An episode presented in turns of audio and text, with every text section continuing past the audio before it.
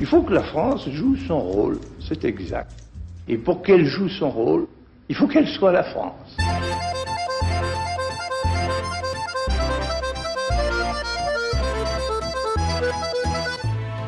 Richard Verly, bonjour.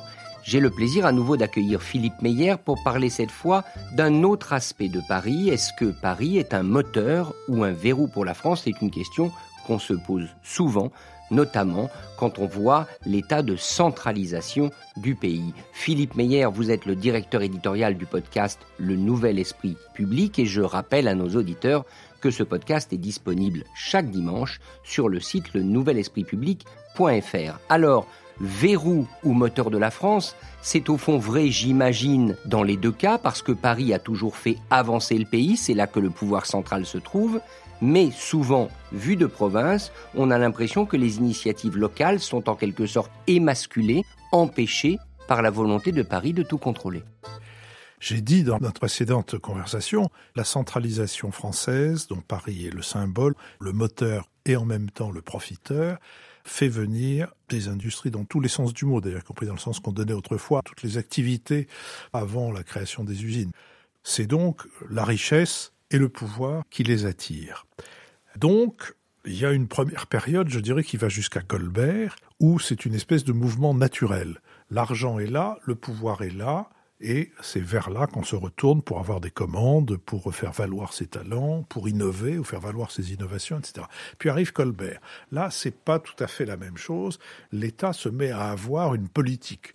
Le pouvoir central détermine quels sont les besoins du pays. Les besoins du pays sont de faire une marine. Avec quoi est-ce qu'on fait une marine? Avec du bois. Pour faire du bois, il faut planter des forêts. Puis quel bois, puis quel sol, puis quelle forêt, etc. Ça, bon, c'est euh, Colbert qui le décide.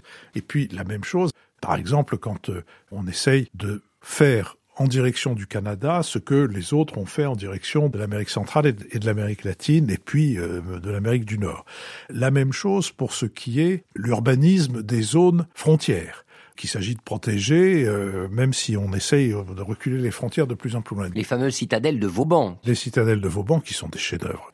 Donc tout ça veut dire que beaucoup des activités qui s'implantent en province, qui n'existaient pas, sont le fait de commandes de Paris, de la capitale, du gouvernement, et que d'autres sont des activités qui sont favorisées, qui se déroulaient déjà là, mais qui sont favorisées. Alors je pense par exemple quelque chose qui a l'air d'être comme ça anodin, mais qui est tout à fait important, qui sont les tapisseries, les gobelins, la manufacture des gobelins. Elle est à Paris, sauf que d'ailleurs là où elle est, ça n'était pas Paris à l'époque, c'était la banlieue, aujourd'hui le 13e arrondissement, mais elle est aussi à l'Odève. Elle est dans le sud, elle se développe là, elle y restera, elle y est encore. Et c'est une manufacture d'État. Et les personnes qui travaillent dans cette manufacture sont des fonctionnaires de l'État euh, traités comme tels.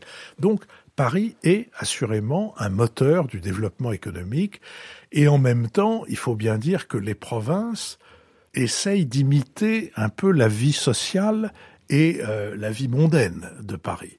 Alors, elles le font avec plus ou moins de bonheur. Tous les romans du 19e siècle racontent des villes de province dans lesquelles il y a des gens qui se poussent du col en faisant les Parisiens. Même Tartarin de Tarascon raconte ça. Ou si on prend euh, Flaubert, Madame Bovary, c'est la même chose. Donc oui, Paris a une influence. Alors, est-ce que Paris est un frein? Oui, c'est un frein, je dirais pas dans la mesure où ça empêche des activités industrielles, mais où ça en favorise d'autres. Et de ce fait, il y a une sorte de compétition inégale entre une activité industrielle qui a les faveurs du pouvoir central et donc par conséquent les commandes du pouvoir central et une autre activité qui peut continuer à vivre mais qui n'aura pas euh, le haut du pavé.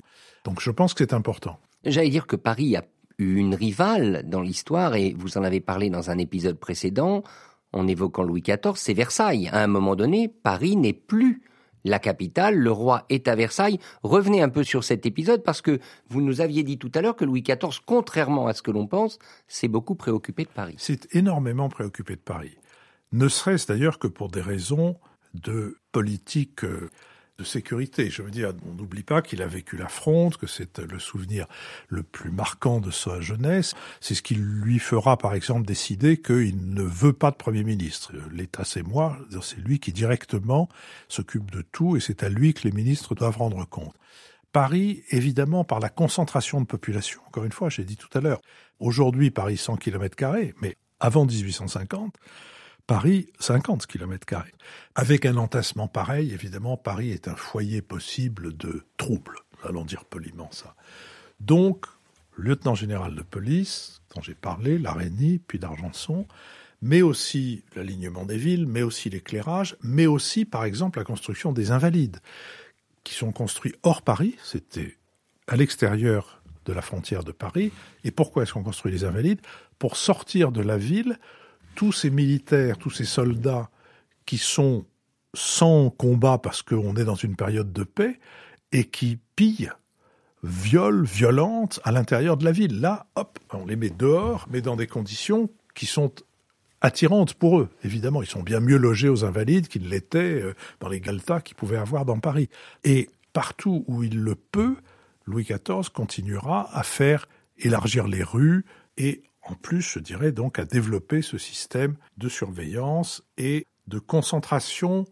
C'est une des choses qui explique cette situation tellement mystérieuse pour nos amis étrangers, qui est le pouvoir des syndicats en France. Le pouvoir des syndicats en France est en grande partie le pouvoir qu'avaient avant les corporations, qu'avaient avant les jurantes, que le gouvernement leur donnait pour tenir justement un système hiérarchique de formation des ouvriers et puis de vérification de leur bonne tenue. Donc voilà, tout ça est très favorisé par Louis XIV, qui en effet concentre à Versailles, mais uniquement, je dirais, l'administration d'une certaine manière.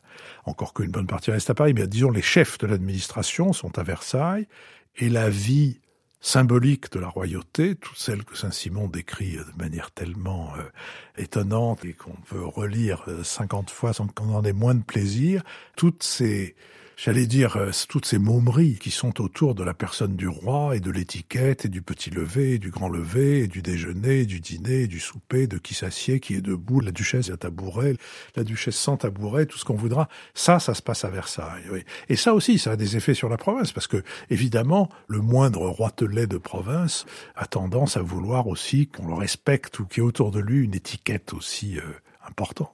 Si je vous comprends bien, ce n'est pas Paris le verrou français, mais c'est l'esprit de Versailles qui peut-être perdure. Mais reparlons quand même de cette rivalité, je dis, entre Paris et Versailles. Allez-y. Non, juste, juste un petit mot. La province, c'est là où on est banni quand on est à la cour. Quand le roi vous fait savoir, quand vous êtes le, comte de je ne sais quoi qui est dans la Nièvre, vous êtes le comte de Verly et vous avez euh, une vieille euh, propriété de famille depuis les croisades dans la Nièvre. Vous êtes à Versailles, vous avez fait un faux pas. Le roi vous fait dire, monsieur de Verly, retirez-vous dans vos terres. C'est une condamnation. C'est-à-dire que la province est une condamnation. C'est une condamnation à j'allais dire la mort sociale, faut pas exagérer, mais à l'inexistence sociale. Vous êtes complètement sorti des radars. Quelle autre ville a pu un temps peut-être rivaliser avec Paris en France ou est-ce que Paris n'a jamais eu de rival? Oh non, Paris n'aurait jamais laissé, enfin aucun roi n'aurait laissé, euh, même celui qui était installé à Versailles n'aurait laissé euh, une autre ville euh, rivaliser avec elle. Marseille a été rebelle. Il y a eu des villes rebelles. Marseille a été rebelle très très longtemps jusque euh, la période Haussmann, où pour construire l'avenue de la République à Marseille, qui est l'équivalent de nos grands euh, boulevards, il a fallu que euh, Haussmann y mette toutes les pressions possibles. Marseille est resté longtemps quelque chose un peu comme Naples, je dirais, avec une personnalité très forte et en même temps une ouverture vers la mer qui la rendait moins dépendante de Paris. Et puis après, il y a eu l'ouverture vers les colonies, qui donc sa richesse est venue d'ailleurs que de Paris. Donc Marseille est une ville qui a toujours été mal considérée par le pouvoir central. Mais de rival, non. De rival, non. Après les autres villes, aucune de ces villes n'avait la dimension ni les activités qui lui permettaient de rivaliser avec Paris. Il y avait des gens socialement importants, mais il n'y a pas une cour comme il pouvait y avoir à Paris. Ça se passait à Paris. Alors il y a évidemment un aspect dont nous n'avons pas parlé, mais qui est inhérent à Paris, c'est les révolutions. Paris révolutionnaire, c'est là que ça s'est passé. Est-ce que finalement c'est pas ça la personnalité de Paris, toujours à un moment être la ville qui bouleverse l'équilibre politique de la France Alors c'est la ville des révolutions, ça c'est clair, ça a commencé avec Étienne Marcel, prévôt des marchands, c'est-à-dire euh, occupant la fonction qui est devenue celle de maire de Paris. Et quand il a voulu prendre le pouvoir à Paris parce que c'était prendre le pouvoir dans toute la France et qui s'est appuyé sur la mauvaise humeur des Parisiens, dans un premier temps a réussi, puis dans un deuxième temps, ben, la mauvaise humeur des Parisiens s'est retournée contre lui et il en est mort. Là encore, la concentration, la diversité de population explique le caractère facilement inflammable.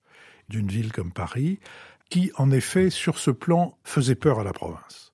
Et d'ailleurs, tous les conservateurs, toutes les réactions qui ont pu se développer après les révolutions se sont appuyées sur des élections au cours desquelles on expliquait bien que si on laissait les Parisiens faire, le pays serait rapidement à feu et à sang.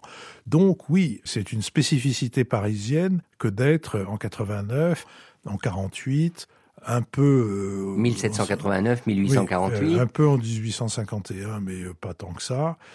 Euh, et puis la commune de Paris, évidemment.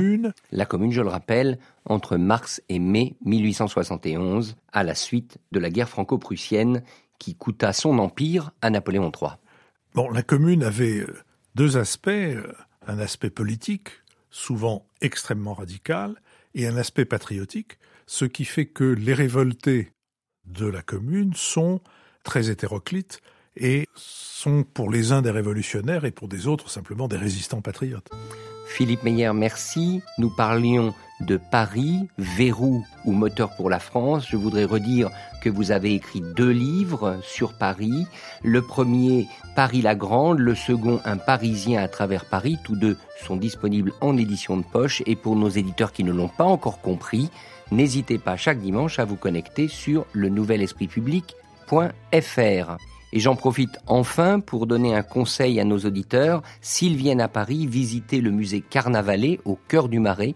Il a été rénové, c'est le musée de l'histoire de Paris et tout ce que l'on vous raconte, eh bien vous le trouverez là aussi expliqué, décrypté, raconté. Donc n'hésitez pas à profiter de votre séjour parisien et à faire une halte au musée Carnavalet, je le dis sans avoir aucun lien avec ce musée, ce n'est donc absolument pas de la publicité et un conflit d'intérêts.